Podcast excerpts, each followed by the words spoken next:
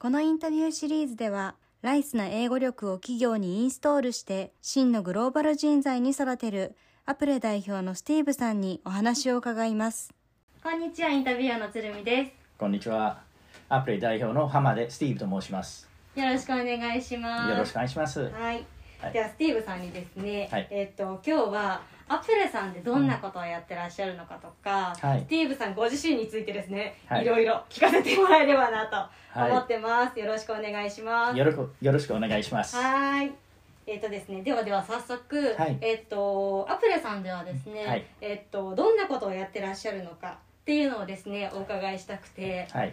まずそのアプレさんのご説明から、そうですねぜひぜひお願いします。えっ、と基本的にはうちはまあ英会話学校ではあるんですけど、まあ主にやってるのは企業英語研修の方なんですね。うんうんはい。はい、なので結構いろんな、まあ、企業様の依頼に合わせてそちらの、まあ、社員の、まあ、英語力を伸ばす、まあ、もう少しあのグローバル社会の中であの、戦えるためにあのやはりその英語だけではなく、んやはりそのマインドセットからやはり海外の異文化のことを知った上で、まあ、勉強していただく形で、はいうんうんしています。あの企業さんの研修の他にも、実は個人向けなんかもやってらっしゃるんですよね。そうですねそっちから始まってるんですか？そうですね。はい。うんうんもともとはそちらで、あとは、えっ、と、実は学校側の方でも、あの、やってるので、専門学校とか、そちらで、まあ、完全、その英語部署、すべて委託されたり、うんあの、そっちのカリキュラム全部作って、まあ、やっているものもやってます。あ、はい。学校のカリキュラムも作ったりしてるんはい、そうですね。もう専門学校の英語部署、すべての英語の授業は、えーまあ、こちらに委託して、そのカリキュラム作って、それをすべての授業をうちの講師で、まあ、やっていく形で、はいうんうんうんしてます。なるほど、ありがとうございます。それは何年前ぐらいからやってらっしゃるんですか？えー、と会社自体はもう今18年目になるので、割と長いですね長いですねはい、はいそうですその18年っていうのはきっとスティーブさんが日本にいらっしゃったぐらいの。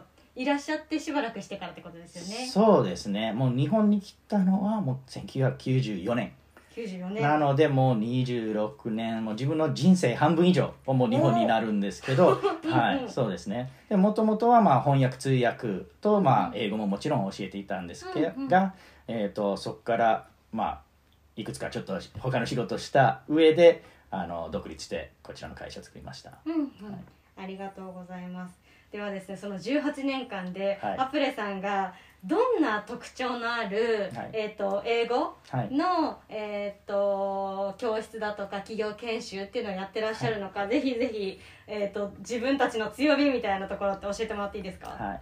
まあ、やはりあの昔はあの正直な話いろんな変わった授業をやってたんですね。変わったあ授業、そうですね、まあ、例えばあの英語で料理するとか Cooking in English とか、まあ、あのいろんなビデオとか、まあ、いろんなもうあの逆に英語は英語のためではなく英語のプラスアルファ、まあ、実はその当時は Hobby English って言ってて、うんうんまあ、その Hobby English は結構またあのいろいろまあ、テレビなりあの新聞なり、まあ、ラジオ雑誌などのも取材もいろいろあの受けたんですけど、うんうん。えー、とそこから、まあ、子どもの学校も一応作ってそこからまた、えー、と最初別な団体に依頼されてあの他の学校2つも作った上でうんうん。結局その専門学校のあの声もかかってきて、うん。まあ、それを今になって、まああのまあ、その間ずっと企業研修も同時に当然やってきたんですけどはいの流れみたいなものになりますね。うーん。じゃあその個人向けにいろいろなその、はい英語の形をいろいろアレンジしてはいやっていく中で企業研修にたどり着いてきたみたいな感じになるんですか、そうあーそういうわけでそういうわけでもない。やっぱりマーケット2つとも全然違うものなのでううか。はい、なのででその中でやっぱり特徴としてはやはり一つはあのうちの講師自体講師陣がやはりその他の、まあ、経験、まあ、豊富というのをまず一つ。うんうん。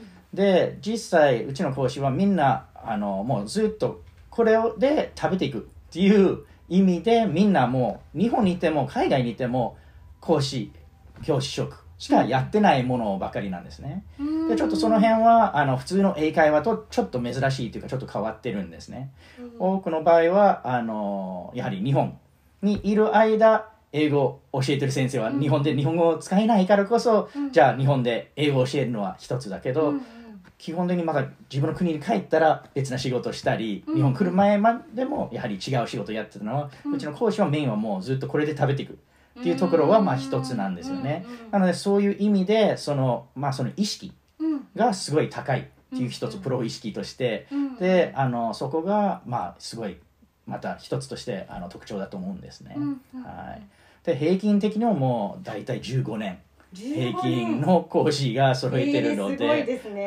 なので割と長い。です、まあ、自分ももちろんね25年以上になるんですけど、はい、その他にも何人もいるので,、でやはりその中でも同じように日本で教えてるのも10年以上とか割と長いので結構日本語を話せる先生も結構、まあ、何人もいるんですね。日本語能力試験1級持ってる方とか何名もいるので、やはりそこでその日本人が困ってる時にやはりそこで微妙なニュアンスあるんじゃないですか。辞書で調べてもいろんな単語あってえどれがいいの？この時に何使えばいいのって分かんないのがそこでやはりその日本語が分かった上で英語を教えてる中でやっぱりこういう場合にはこれが一番ベスト。なぜならこういう意味ですっていうのもまあ実際のプロのまあ翻訳者通訳者も何人かいるのでまあそこでまただいぶその中身が変わってくるのでまあ日本に適してる講師が多いと思ってるんですね。う。ーんなるほど。日本に適してる講師、はい。なんか日本ってどんな特徴があるんですか？まあ、いくつかあると思うんですけど、まあ、やはり一つは、まあ、そのマインドセットから始まると思うんですよね。マイ。ンドセット。はい、でこちらが、まあ、うちの授業のまた一つの、えーとまあ、特徴だと思うんですけど、はい。やはり、まあ、英語に関するまず考え方から変えないといけないんですよね。英語にか日本人が英語に抱く考え方ってそうですね、うんうんなので一つとしてはやはりあの、まあ、失敗に恐れる。っていうことはあるんですね。うんうんうんどうしても人前でし失敗するならもう逆に遠慮しちゃう。うん言わないっていうところが我慢しちゃう。そうですね。恥ずかしいって思っちゃったりそうそうなんですよ。失敗したくないって思っちゃったりしますよね。そうなんですよね。でまずそこがいつまでもそれを抱えてると正直な話うまくならないんですよね。一つはそこから変えていかないと。言語というもの自体は何のためにあるものなのか、うんうん。ね、コミュニケーションのツールとしてうんうん。使ってほしいもの使わなければうまくならないものなので、うんうん。いくらね本でまあだからこそ受験勉強、うん。日本の教育自体から来るとも思うんですけど、うんうん。関連してて、うん。やはり全て暗記とか、全てやっぱりねもう読む書くのもまあそれほどないんでね。全部インプットじゃないですか、うんうんうん。聞く分と読む分、そうですね。日本人はすごい得意んですよ。はい学そう校でいっぱい習いました。ねはい。ですごいその英語力あるんですけどアウトプット、うん。ライティングとスピーキングはどうしてもうん。弱いんですよね、うんうん。でやっぱりその中でだからこそさっきのマインドそこから変えていくのは一つ、どうしてもその苦手意識うんうん。とか恥ずかしい気持ちうんうん。とか、そちらをまず変えていくのが、まあ、第一歩だと思ってるんですね、でそこからどんどんどんどんだからなぜならもう知識持ってるから。英語力をいっぱい勉強してきたから、うんうんもうこの年数勉強していれば、うん。正直な話もっと話せるはずと思ってるんですよね。うんうんうんうんで実は使えば当たり前にそうなるんですけど、うんうんはい。使う機会が少なすぎて、うんうんうん。そこがまあ大きな一つの壁になってるんですようんね。うんなのでもっともっと喋ってもらうようもう周りを気にせず、うんうん。失敗してもいいっていうことをまず入れないといけないんですよね。へー。だからうちの中では絶対失敗ということはポジティブなものと考えてるんですよ。うんうんうんうん。なぜなら失敗することで上達することができるから。うんうんうん。逆に失敗していない人間は世の中にいないし、うんずっと失敗してなければもうすでに完璧うんうん。なのか、逆に今のレベルから上がっていってないチャレンジはしてないということなんですよね、うんうん。できることばっかりやってるからずっといつまでもこのレベルにいて、うんうん。ここに来たければどうしても壁にぶつからないと、うんうん。そこを乗り越えていかないとっていう段階を踏んで、うんまあじゃあ失敗しようよ、うんうん。失敗は学ぶチャンスではあるから、うんうん。まずそこから行こう。うん。で今の状態を当たり前にもう認めるしかない。うんうんうん。今これしか話せないなら、うんうんうん。まあ逆にここまでも話せるのにでももっと行きたいなら、うんうん。まあ今のレベル分かって。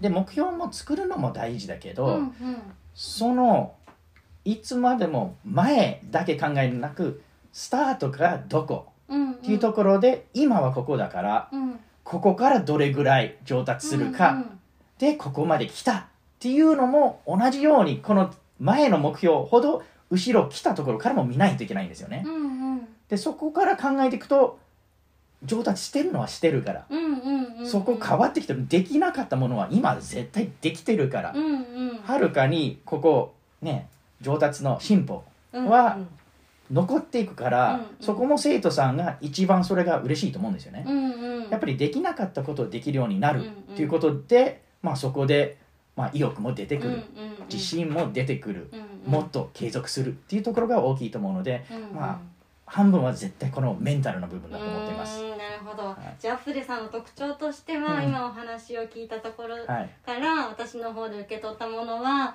えっと、まずは、うん。えっと、英語に望むマインドセットやる気スイッチを入れるところから、えっと、経験豊富な講師の方がはい。そのマインドセットから変えてくださるところからストをしながら、はい。できるようになったことを、うん。はい。えっと、自分の中で評価しながら進んでいく。そういったことができるあの、えっと、アプレさんなのかなっていうふうに受け取ったんですがそうですね。合ってますか？はい、やってます。そうです。はい。ありがとうございます。はい。では次回は、はい。えっとスティーブさんがですね、はい。そのこういった学校だとか、うん。研修だとか、はい。そういったものをなぜやろうと思ったのかはい。っていうところ、えっとスティーブさんのえー生、い立ちだとかも含めてぜひぜひ詳しく聞かせてもらえればなと思ってます。はい。よろしくお願いします。ありがとうございましたありがとうございます。